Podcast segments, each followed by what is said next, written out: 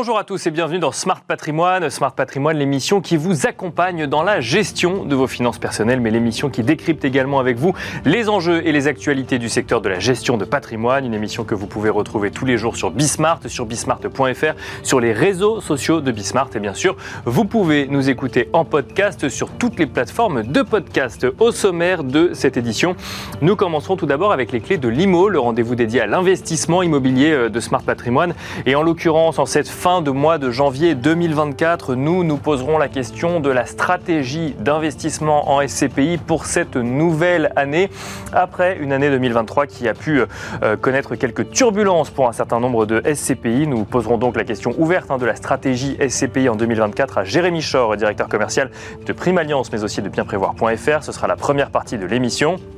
Nous enchaînerons ensuite avec Enjeu patrimoine, un enjeu patrimoine qui lui euh, sera consacré à la stratégie en ce qui concerne les fonds euros, des fonds euros qui pour certains d'entre eux ont vu euh, des performances peut-être légèrement bonifiées euh, en fin d'année 2023, des fonds euros qui voit euh, l'impact direct ou indirect des hausses de taux de banque centrale dans une stratégie de long terme. Nous nous demanderons donc comment intégrer, comment continuer à intégrer euh, ces placements dans la gestion de son patrimoine. Nous traiterons le sujet avec Stéphane Dizers, directeur de Matmut Vie, mais aussi avec Anthony Kelsey, fondateur de Kelsey Patrimoine. Et puis enfin, dans la dernière partie de l'émission, dans l'œil du CGP, nous nous demanderons quelle est la construction de portefeuille à avoir en cette rentrée 2024 du point de vue d'un CGP. Et cette question nous la poserons à Séverine Flotte de Pouzeul, fondatrice de la financière de l'Aubrac. On se retrouve tout de suite sur le plateau Smart Patrimoine.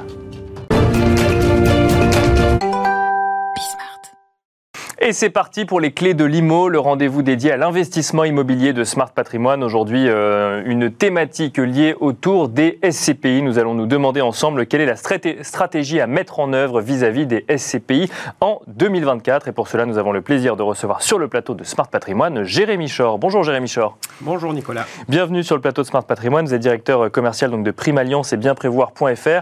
On avait envie de se poser la question en début d'année de, de la stratégie d'investissement en SCPI donc pour cette année 2024 puisque médiatiquement, et pas que, 2023 euh, a été une année un peu compliquée pour la classe d'actifs SCPI, mais surtout pour certaines SCPI euh, en particulier quand on regarde un peu plus dans le détail.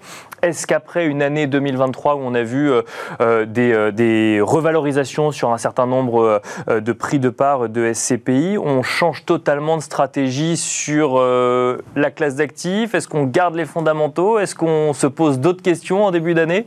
Alors déjà, je vous remercie de nuancer un petit peu dans la classe d'actifs de la SCPI.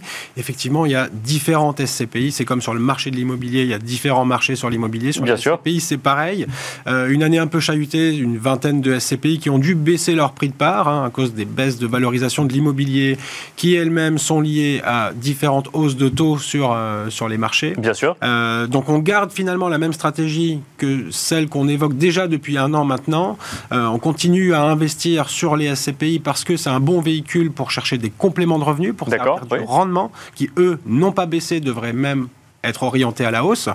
Et on se dirige vers certaines SCPI. Il faut être très sélectif dans le choix de ces SCPI. On n'investit pas comme ça sur n'importe quel SCPI. Donc, donc, si je comprends bien, on, on, utilise toujours de la même façon la SCPI dans la gestion de son patrimoine, mais on va plus vers les mêmes que début 2023 ou alors, euh, oui, c'est vrai que début 2023, il n'y avait pas encore de mouvement de baisse de prix de part qui était annoncé, donc les stratégies étaient peut-être un peu différentes. Maintenant, nous, chez Primaliance et bienprévoir.fr, ça fait euh, presque neuf mois qu'on répète à nos clients finalement les mêmes conseils et on choisit euh, ces SCPI selon principalement trois critères. D'accord. Le premier, c'est le niveau de collecte. C'est très important aujourd'hui d'aller se positionner sur une SCPI qui est en forte capacité de collecte. D'accord. Parce qu'elle a du cash à investir, donc elle est dans une bonne dynamique. Le marché immobilier aujourd'hui offre beaucoup d'opportunités parce que justement les actifs ont été dévalorisés.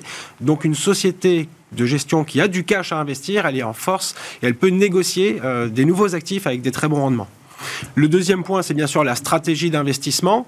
On a eu euh, une mode de SCPI thématique arrivée sur le marché il y a quelques années. Il y en a quelques-unes qui fonctionnent encore très bien, euh, mais on revient sur une thématique de SCPI plus diversifiée et plus opportuniste. Aujourd'hui, une société de gestion, et on le voit sur les nouvelles SCPI que qui se créent notamment, on est énormément sur des SCPI qui sont tournés sur la diversification en France et à l'étranger. Il y a de plus en plus de SCPI qui investissent aussi à l'étranger parce que là aussi, sur certains marchés, il y a des opportunités à aller chercher. Donc le, côté thématique ne, marche plus. Pourquoi? Parce que c'est trop risqué d'avoir tous ces œufs dans le même panier, même si on parle d'immobilier, que ce soit de bureaux, de commerce euh, ou de résidentiel Alors j'ai pas dit ne marche plus, hein. il y en a qui marchent oui, bien sûr, euh, comme la logistique et la santé par exemple, hein. mais l'hôtellerie aussi se porte bien. Simplement, les clients ont un peu du mal à revenir sur la thématique de l'hôtellerie, euh, à tort à mon avis, parce que les rendements sont bons, les fondamentaux sont bons, les, les valorisations ont augmenté l'année dernière. on voit que la santé fonctionne encore très très bien. la SCPI, une des plus connues sur la santé, c'est Pierre Val Santé qui est gérée par Urial, et une des SCPI qui a le plus collecté, et certainement celle qui aura le plus collecté l'année dernière. La logistique aussi fonctionne très bien. Euh, plusieurs SCPI euh, tournés sur cette thématique-là, en France et à l'étranger maintenant. Euh, mais la façon de, gérer aujourd'hui, c'est vrai que c'est un petit peu plus risqué de se mettre que sur une seule thématique, parce qu'on l'a vu hein, par le passé, quand on est sur une thématique et que cette thématique va mal, ben, bien sûr, le véhicule s'il y a un changement de contexte économique particulièrement, qui a particulièrement d'incidence sur cette thématique, ça a plus, on, on, peut plus effectivement en voir les conséquences. Donc ça, c'était le deuxième point. Troisième point, du coup, euh, donc euh, une SCPI qui, collecte, une SCPI diversifiée. Et troisième point. Et on regarde beaucoup les rendements, bien sûr. D'accord, évidemment, oui, quand même. Un rendement euh, moyen en 2023 qui devrait sensiblement être le même qu'en 2022, à savoir 4,5 à peu près. Néanmoins, on remarque de très fortes disparités aujourd'hui. il y a une dizaine d'années, le rendement moyen était à 5% et on avait toutes les SCPI entre 4,5 et 5,5. D'accord. Schématisé. Aujourd'hui, on va avoir un rendement à 4,5 avec des SCPI qui vont servir du 2 et des SCP qui vont servir plus de 8%. D'accord. Là, on a les premières annonces qui sont tombées. Alors, étrangement, ce sont les SCPI qui ont les meilleurs rendements qui communiquent en premier. Euh, on a des SCPI qui ont annoncé un taux 8,16%. Euh, D'accord. C'est inédit sur euh, la SCPI de rendement. On a plusieurs SCPI qui vont être situés entre 7 et 8 et de très nombreuses SCPI à plus de 6%. Donc, on voit que vraiment, il y a un marché à deux vitesses. Et ça, c'est en, lien avec, c'est en lien avec les nouvelles acquisitions de SCPI qui collectent ou c'est sur les actifs passés ou déjà achetés euh, non, non, ce qu'on constate, c'est que toutes les SCPI, de nombreuses SCPI euh, qui ont une capitalisation importante, beaucoup d'immobilier embarqué, ont plus de mal à augmenter leur rendement parce que forcément elles ont tout un stock qui ne rapporte pas autant. Ces rendements qu'on observe aujourd'hui qui sont très élevés, c'est sur la nouvelle collecte. D'accord. Parce que aujourd'hui on achète sur des rendements euh, supérieurs à 7, à 8, à 9% parfois supérieurs à 10 Donc ça permet de Parce qu'on achète l'actif moins cher et que derrière par contre les loyers eux ne bougent pas, donc mécaniquement c'est le rendement qui, euh, qui, augmente. Exactement. On achète moins cher, il y a des décotes parfois sur certains marchés à moins 30, moins 40 par rapport à il y a un an ou par rapport à 18 mois. Et donc mécaniquement ça, ça fait augmenter le, taux de rendement euh, qui sera servi ensuite à l'associé. 2023, euh, Jérémy Chor, c'était l'année euh, des hausses de taux des banques centrales qui a eu une incidence sur toutes les classes d'actifs. 2024 sera peut-être l'année des baisses de taux des banques centrales. C'est en tout cas ce, que, ce dont sont convaincus beaucoup d'experts sur les marchés financiers. Est-ce que cela peut avoir une incidence sur une stratégie SCPI oui, bien sûr, euh, puisque ce sont ces différentes hausses qui ont engendré ces baisses euh, sur les valorisations des actions. Donc aujourd'hui, alors je ne sais pas si les taux vont baisser, on remarque une légère baisse aujourd'hui, en espérant bien sûr que ça stabilise, mais déjà il n'y a plus de hausse, ça s'est stabilisé. Et donc ça rassure un petit peu finalement les épargnants. On voit un peu plus maintenant où on va, et donc on remarque qu'il y a un peu plus d'intérêt aujourd'hui pour la classe d'actifs de l'immobilier de nouveau, parce que ben, c'est sûr que quand les taux baissent, ça encourage euh, davantage les investisseurs à revenir sur ce marché. Euh, dernière question, vous parliez de SCPI qui collectent. On parle de, nouvelles SCPI systématiquement ou on peut avoir des SCPI historiques qui continuent à afficher des forts taux de collecte aujourd'hui? Alors, il y a les deux. Euh, SCPI historiques, euh, ce ne sont pas celles qui collectent le plus. Néanmoins, des SCPI qui ont une dizaine, une douzaine d'années qui collectent beaucoup, il y en a. je pense aux SCPI de Corum, par exemple, Corum Origine, mais on a aussi Épargne Pierre, par exemple, hein, de Atlante Voisin. On a Pierre Val Santé qui collecte beaucoup aussi. Et on a des nouvelles SCPI qui collectent aussi, comme Hiro Hiroko, par exemple, Hiroko Zen ou Remake Live. Donc on a les deux. Aujourd'hui, c'est c'est pas parce qu'elles sont jeunes ou parce qu'elles sont vieilles, parce qu'elles sont petites ou parce qu'elles sont grosses, qu'elles sont bonnes ou pas bonnes. C'est vraiment, il faut regarder au cas par cas. Et il y a certaines SCPI qui tirent très bien leur épingle du jeu, malgré leur âge parfois. Et il y a des nouvelles SCPI qui n'arrivent pas non plus à entraîner les épargnants et donc à collecter beaucoup. Moralité, euh, regardez de près, mais continuez à regarder la classe d'actifs euh, SCPI. C'est ce qu'il faut comprendre, Jérémy Chor. Si on a besoin de compléments de revenus, de se constituer un patrimoine, et on peut le faire à travers l'immobilier, évidemment, les SCPI répondent bien à ces objectifs-là. Merci beaucoup, Jérémy Chor, directeur commercial de Prime Alliance et bienprévoir.fr. Et quant à nous, on se retrouve tout de suite dans Enjeu patrimoine. Et nous enchaînons donc avec Enjeu patrimoine. Une question aujourd'hui, quelle stratégie sur les fonds euros en ce début d'année 2024, après une année 2023 qui a été marquée donc par les hausses de taux pratiquées par les banques centrales, une année 2024 où l'on s'attend à ce qu'il y ait des baisses de taux pratiquées par ces mêmes banques centrales et des assureurs, des épargnants qui se posent la question sur effectivement la manière d'intégrer euh, ce fonds euro dans leur gestion de patrimoine et de l'autre côté des assureurs qui ont des objectifs de collecte peut-être pour continuer à délivrer de la performance. Comment aborder le fonds, le fonds euro pardon, en ce début d'année 2024 Nous allons en parler avec Anthony Kelsey tout d'abord. Bonjour Anthony Kelsey. Bonjour Nicolas. Vous êtes euh, fondateur de Kelsey Patrimoine. Vous allez pouvoir nous expliquer comment, euh, en tant que conseiller en gestion de patrimoine, on intègre et on prend en compte le fonds euro dans sa stratégie. Mais nous allons en parler également avec Stéphane Dizers. Bonjour Stéphane Dizers. Bonjour Nicolas. Vous êtes directeur euh, de Matmut Vie. Donc vous, allez, vous êtes la personne la mieux placée pour nous dire quelle est la stratégie effectivement en matière de fonds fonds euh, euros sur des contrats d'assurance vie. on peut peut-être commencer avec vous, Stéphane Dizers, et ensuite on élargira avec euh, Anthony Calci. Euh, on a l'impression qu'il y a une sorte de, course à, la collecte au sein des, assureurs, puisque on a des fonds euros qui délivrent des performances aujourd'hui en lien avec des achats qui ont été réalisés il y a quelques années. Mm à l'époque où les taux étaient plutôt bas. Aujourd'hui, les taux sont plutôt élevés. Et si on veut continuer à servir de la performance pour les clients demain avec euh, ce momentum de marché, bah, il faut réussir à acheter suffisamment aujourd'hui, à collecter suffisamment euh, aujourd'hui. Ça, faut le faire comprendre euh, aux, épargnants aussi. Et pour cela, on est prêt à offrir un peu plus de rendement, ou en tout cas s'aligner sur d'autres classes d'actifs. Exactement. C'est exactement ça. On peut reprendre petite historique rapide. Hein, bien sûr, bien sûr. C'est de dire qu'effectivement, euh, même côté euh, réglementation et, côté euh, autorité de contrôle, hein, en 2014, c'était Altofer a distribué des taux élevés, mettait des réserves de côté. 2022, changement complet de, de, paradigme, puisque économiquement, après des taux très bas, voire des taux négatifs, euh, on retrouve des taux très hauts. Et là, l'autorité de contrôle nous dit il est temps de redistribuer, effectivement, pour faire face à trois choses. Pour faire face à la concurrence, euh, certains assureurs, effectivement, ont tapé fort ou très fort. Bien sûr. Euh, pour faire face à, d'autres produits. On pense là au livret A assez facilement, hein, qui Bien sûr, et qui sur certains, les banques assureurs, typiquement, c'est presque de la concurrence interne.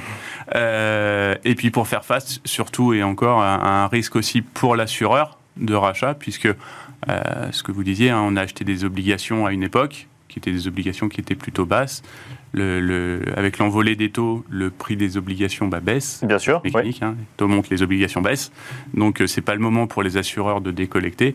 Donc effectivement, c'est là où, l'autorité de contrôle joue son rôle et dit augmenter les taux. Donc il y a eu un mouvement. Euh, augmenter les taux de rendement, des fonds euros. exactement, pour éviter la décollecte qu'on connaît depuis quelques années stopper cette décollecte, voire en profiter effectivement pour bah, inciter à nouveau à placer un peu d'argent sur ces fonds euros Bien sûr. pour que les assureurs puissent maintenant acheter des obligations qui sont beaucoup plus sympathiques en termes de rendement qui rapportent, et reluer le portefeuille existant, ce qui est bénéfique pour tout le monde, y compris et surtout hein, pour, les, pour les personnes qui ont déjà des, des contrats en cours. Donc deux enjeux limiter la décollecte et, euh, et collecter pour ensuite aller, entre guillemets, euh, étirer le plus possible la performance qui est, offerte par les obligations d'État aujourd'hui. Quoi. C'est ça, reprendre des obligations, qui l'obligation française aujourd'hui est à 2,75, je crois, quelque chose comme ça. Euh, effectivement, il y a des obligations d'entreprise qui sont très bien notées, où on peut aller chercher de la performance encore plus significative avec un risque qui est limité. Donc côté assureur, c'est très intéressant de pouvoir engranger ces obligations à du 3, 4, 5% pour reluer un portefeuille qui ne servait plus aujourd'hui que du 1,50 ou 2. Enfin, voilà, c'était un peu, on était à peu près tous, euh, tous là. Hein. Et est-ce que si on fait un calcul simpliste, on se dit euh, si les taux euh, des banques centrales baissent cette année, mécaniquement les, actions, les obligations qui auront été achetées en début d'année verront en plus leur valeur augmenter ou... Oui, il y aura des plus-values latentes, mais qui ne seront pas forcément prises, hein, puisque mm. pour le coup, les assureurs ont tout intérêt à garder des coupons qui vont leur apporter pendant 8-10 ans du 4-5% si le, bien sûr. les taux, directeurs baissaient. C'est ce qui s'était passé les années antérieures et qui nous a permis de faire face. Et justement, vous anticipez ma question que je vais vous poser à, tous les deux. On continue avec vous, euh, Stéphane Dizers. Euh, aujourd'hui, le fonds euro, euh, ça rapporte quoi? 4 5 oui. Le, taux moyen qui est attendu, c'était plutôt de l'ordre de 2,5.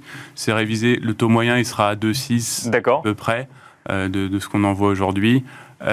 effectivement, on on avait anticipé, nous, un peu de deux mondes, le, monde des 3% et moins, ouais. et le monde des 3% et plus. Voilà. Euh, donc, euh, avec les, bons et mauvais élèves, et, cette obligation un peu de se dévoiler cette année pour les assureurs. Bien sûr. Pour ceux qui le pouvaient, hein, parce qu'il euh, y a ce mécanisme de réserve qui avait été mis en place. Donc, soit on avait des réserves, on pouvait les piocher dedans, soit on avait des plus-values dans des actifs, sur des actions qu'on pouvait matérialiser pour augmenter le revenu financier, donc la provision, donc, donc ce qu'on pouvait distribuer il y a surtout un choix politique à un moment. C'est-à-dire que tout le monde a une provision pour participation au bénéfice et après on décide dedans ce qu'on donne ou ce qu'on donne pas aux assurés, jusqu'où on va piocher ou pas dans les réserves. Euh, et, le cut aujourd'hui il est plutôt à, à, 3%. D'accord. Après avec le jeu des bonus. Oui, c'est ça. si, si, si, on vise autre chose que le fonds euro et qu'on élargit en termes de contrat là pour le coup, euh, sur un contrat qui est multi-support où je peux mettre de l'euro, des unités de compte, etc. Parce qu'effectivement, souvent, ces bonus sont quand même assortis de conditions de pourcentage du C minimum ou, de choses comme ça, euh, qui permettent effectivement de doper le rendement encore un peu plus, d'avoir un plus 1 et dans ces cas-là de monter sur du 4. Artificiellement, donc 4, 4,5, mais artificiellement avec un geste commercial hein, quelque part. Exactement, qui n'est pas la performance pure du fonds. Mais que j'imagine on prend en compte, Anthony Calci, quand on fait de la stratégie globale de gestion de patrimoine à fin 2023 ou début 2024 pour, euh, pour les clients. Déjà, première question. alors, quand on vient voir un conseiller en gestion de patrimoine, on ne vient pas que pour du fonds euro, on est capable de le faire tout seul quelque part. Pour autant, euh, quand, on est quand on établit une stratégie globale en gestion de patrimoine, j'imagine qu'on intègre quand même cette, cette, cet actif-là. Aujourd'hui, est-ce que dans un contexte de hausse des taux, de questionnement peut-être sur... Euh, la, performance des, différents, des différentes classes d'actifs, le fonds euro revient dans les discussions ou, euh, ou pas du tout? Ah oui, complètement. Aujourd'hui, même quand on vient nous voir avec un, espoir d'avoir de la valeur ajoutée. Aujourd'hui, on pense que le fonds euro euh, a ce qui a le meilleur rapport rendement-risque euh, sur le marché. Euh, Et c'est vrai ça ou pas? Ah oui, c'est totalement vrai. Vous avez du 4% sans risque. Donc l'inflation va être, être attendue à 3%, 2%. Donc vous avez du sans risque liquide mhm. supérieur au taux d'inflation. en sachant que les actifs risqués, donc, euh, si vous prenez le S&P 500 entre 8 et 10 donc ce qui est de mieux, euh, va payer 8 à 10 et vous avez un actif sans risque qui, peut aller jusqu'à 5 ah bien sûr. avec jeux des bonus. et sans perte d'argent en face à l'inflation, euh, contrairement à d'autres types d'investissements comme le livret A, par exemple. Enfin, placement comme le livret A. Oui, on met des sommes très importantes, on peut l'avoir, on peut, peut retirer, on n'est pas bloqué. Donc le fonds euro aujourd'hui est le meilleur placement sans risque, même le meilleur placement euh, rendement risque. D'accord. Ça c'est clair. Euh, donc on en profite un maximum. Alors évidemment, quand on vient nous voir, eh ben on connaît euh, la gamme des assureurs et les différentes offres. Alors celui-ci est un peu meilleur pour ses conditions, celui-là est un peu meilleur si on met des unités de compte. et en fonction de si on a des liquidités, eh ben on choisit les contrats ou on reverse sur les contrats existants. Parce que le sujet aujourd'hui, c'est entre, guillemets, euh, on vous propose un fonds euro, mais euh, si vous venez aussi chez nous pour euh, potentiellement un fonds unité de compte, on, met un petit bonus sur le fonds euro, c'est ça? Et c'est comme ça qu'on fait la différence et qu'on va chercher ces rendements encore plus élevés que le rendement même au sein du fonds euro? Exactement. En fait, il y a deux grands types de bonus. Il y a le, bonus sur versement. Donc, je verse aujourd'hui, je reçois la moyenne, c'est à peu près 1,5 de plus que le taux de base. D'accord. Donc si on est à 2,5, bah, on peut monter à 4%. Et après, il peut y avoir un bonus sur le pourcentage d'unités de compte qui est plutôt sur le stock, ce qu'on appelle, et qui va augmenter. Alors 150%, 200% sur, sur le base. On mélange tout ça et on peut arriver sur les meilleures offres à 5% avec les unités de compte. Mais même sans unités de compte, euh, aujourd'hui, on a des offres à plus de 4%. D'accord. Pur 100% fonds euros. Euh, si vous versez maintenant, si vous avez déjà du stock, c'est différent. Il faut avoir les bonus sur, euh, sur des unités de compte. Et, et, là, alors, dans un contexte de, hum, de potentielles baisses de taux euh, pratiquées par les banques centrales. Je dis potentiel parce que bon, tout le monde a l'air d'accord sur le fait que ça va arriver, mais personne ne sait exactement quand ça arrivera. Euh, est-ce que ça a un impact sur les offres en question? Est-ce que euh, c'est, entre guillemets, un moment très précis de marché en ce début d'année 2024 et que dans le prochain trimestre, on se rendra compte que les conditions sur le fonds euro sont complètement différentes? Il y a sans aucun doute un momentum de marché, puisque même Christine Lagarde a fini par le lâcher. À partir de juin, il va y avoir des baisses de taux. Elle voulait pas le pour pas qu'il y ait d'anticipation. Bien sûr. Euh, la, Fed euh, l'a déjà, déjà acté. Donc oui, il va y avoir grande chance d'avoir une baisse de taux. Donc oui, il faut acter ses offres maintenant. Et s'il n'y a pas de baisse de taux, c'est mon avis personnel, il va y avoir une grave récession parce que l'économie va aller au tapis avec euh, des niveaux de taux pareils. Donc dans les deux cas, il vaut mieux prendre le, fonds euro à capital garanti pour protéger son patrimoine et euh, capter ses taux et protéger son patrimoine. Donc euh, on y gagne deux fois encore une fois.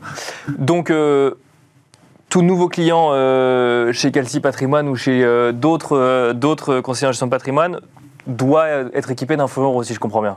Bah, si on a des liquidités aujourd'hui, euh, qu'on ne veut pas prendre de risques, on veut avoir le meilleur rapport de rendement risque, le fonds euro est ce qu'il y a de mieux. Si vous attendez, bah, peut-être quand les taux vont baisser, il faudra revenir sur l'immobilier, euh, la classe d'actifs des dix dernières années, qui va sans doute souffrir encore euh, un an ou deux, et il pourrait y avoir un point bas si les taux baissent. Ah, pourrait y avoir un effet de, de vase communicant entre fonds euro et immobilier, effectivement, quand les taux baisseront, c'est ce que vous nous dites? Oui, bien sûr, parce que quand les taux étaient à zéro, on était très content d'avoir du 4% de rendement sur l'immobilier.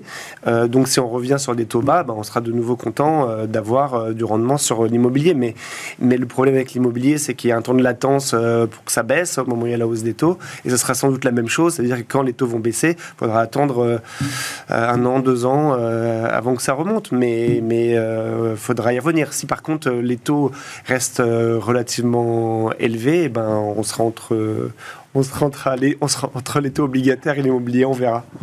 Stéphane Dizers, euh, même question, alors sans dévoiler peut-être la stratégie de, de Matt mais euh, est-ce qu'on est sur un moment précis euh, d'opportunité sur les fonds euros ou est-ce qu'on peut s'attendre à ce que ça dure quand même dans le temps?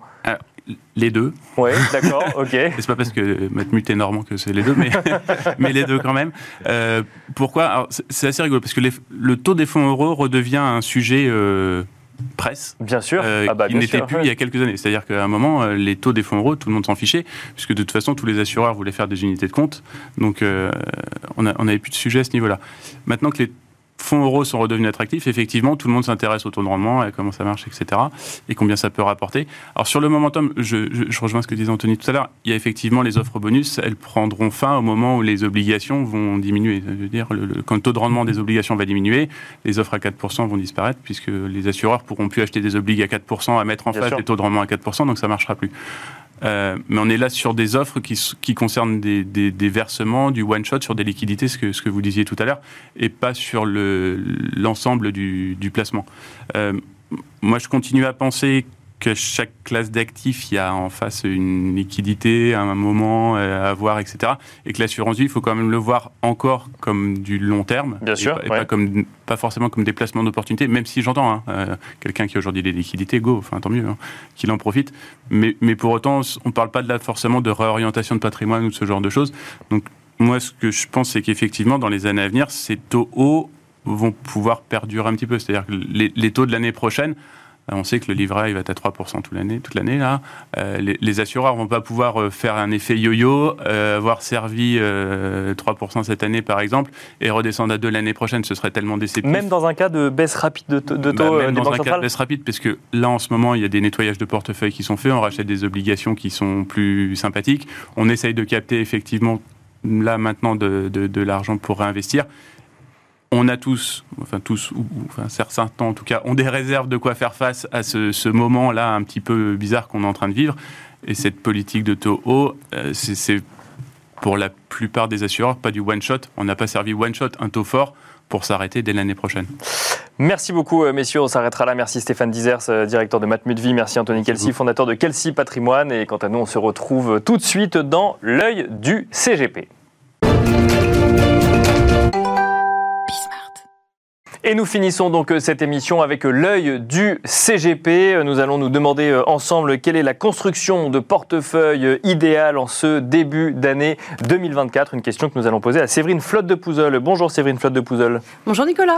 Bienvenue dans Smart Patrimoine. Vous êtes la fondatrice de la financière de l'Aubrac. Alors si on doit créer de toutes pièces une construction de portefeuille en, ce début d'année 2024, quelle est la méthodologie qu'on met en place? Voilà, la méthodologie. Alors moi, vous, merci, lourde, lourde tâche que de répondre à cette vaste question de, prospective. Euh, moi, vous m'interrogez aujourd'hui, Nicolas, en tant que conseiller en gestion de patrimoine et non pas en tant qu'asset manager. Donc je me permettrai, pardon, dans un premier temps, de, rappeler quelques règles de base. Lorsque l'on reçoit nos clients dans un cabinet, donc on est vraiment sur la gestion de patrimoine dite de long terme. Bien sûr. on n'est pas sur du trading. Euh, il y a pas mal de paramètres et de méthodes à prendre en compte, notamment le profil du client. il faut bien insister et bien se mettre d'accord euh, le profil du client, c'est quoi? C'est son âge, ce qu'il a déjà par ailleurs dans une banque ou chez des confrères en termes de stock, qu'est-ce qu'il attend en termes de flux et à quel horizon? Mhm. Il y a également aujourd'hui, on en parle beaucoup euh, sur votre plateau ailleurs, les données extra-financières en termes de durabilité financière. Tout ça nous aide à définir vraiment ce que souhaite le client à court, moyen, long terme. Bien sûr. Une fois que nous avons ces éléments plutôt euh, stratégiques, on va dire, on va passer aux tactiques.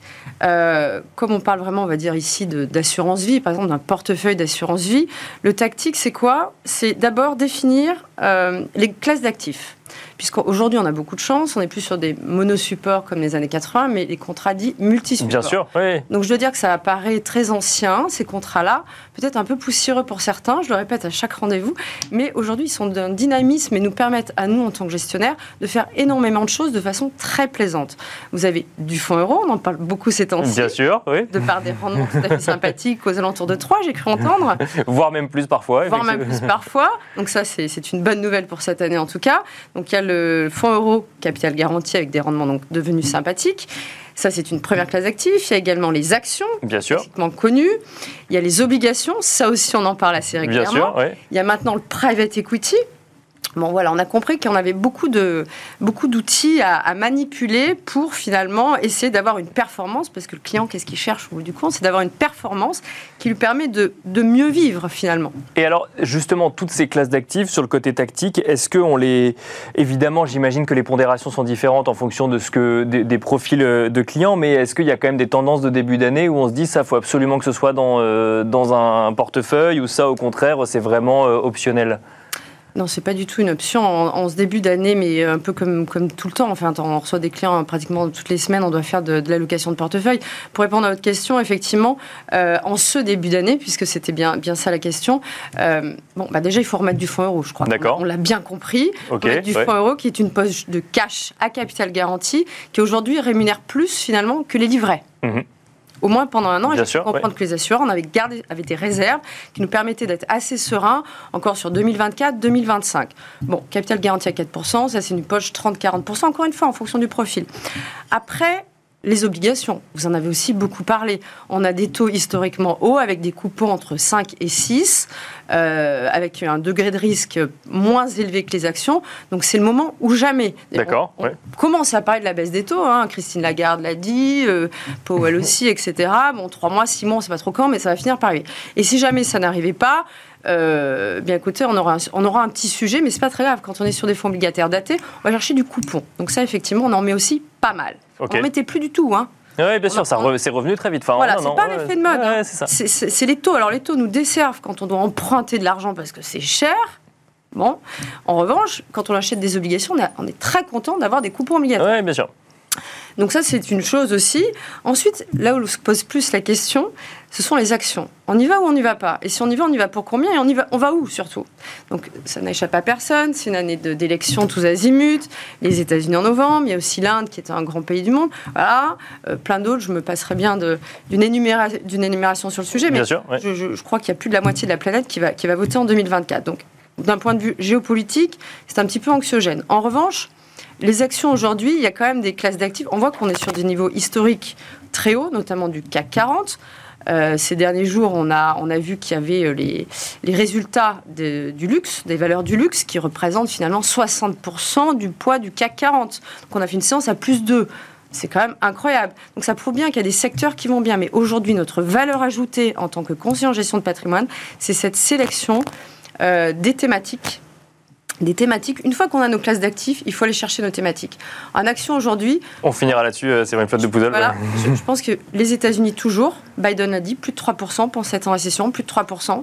Euh, ils ont une autonomie, euh, ils ont l'autonomie de l'armée, ils ont une autonomie énergétique et ils ont de la croissance donc, et des gains de productivité. Donc l'US, oui, toujours. Euh, et les pays d'Asie du Sud-Est parce qu'il y a de la croissance démographique et des gains de productivité. Merci beaucoup, Séverine Flotte de Pouzol. Je rappelle que vous êtes fondatrice de la financière de l'Aubrac. Merci. Et quant à nous, on se retrouve vite sur Bismart.